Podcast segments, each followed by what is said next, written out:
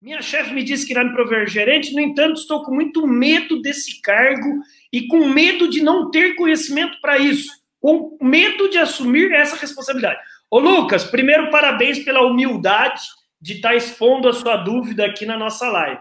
Segundo, não é pecado nenhum ter medo, tá? É, o, o, no nosso cérebro, ele é triuno, tá? Neocórtex, que é racional, sistema reptiliano, que é instinto, e está aqui o límbico, que é o emocional. O medo está aqui. O medo é bom para te proteger, pra você não fazer besteira, só que você não pode deixar esse medo te dominar.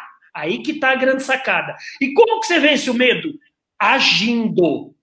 Você abrindo o jogo para sua equipe, colocando as cartas na mesa. Não estou falando em mostrar fraqueza, mas é você chegar para sua galerinha e falar, pessoal, agora eu estou ocupando um cargo novo, podem contar comigo, nós vamos crescer junto, porque eu vou precisar muito de vocês também. Só não queira ser pavão, porque se você, se a galera perceber que você não foi humilde e que você for pavão, aí a casa vai cair. O que, que você acha, Marcos?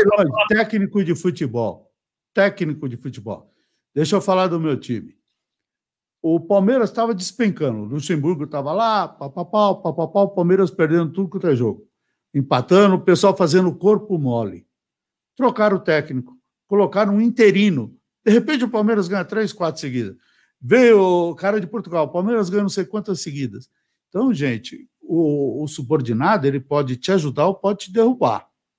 Porque quem vai fazer todo esse movimento é a equipe. Se você souber trazer o pessoal para o seu lado, mostrar que eles estão ajudando, que eles são, são fortes, dar o mérito para a equipe também, você cresce como líder, você vai amadurecendo no cargo.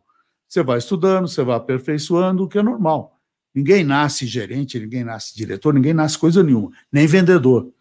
Então, na boa, chefe, tem muito material para você se desenvolver. Aliás, depende de você e da maneira como você vai conduzir a sua equipe, essa liderança, como é que você vai exercer esse novo cargo. E parabéns.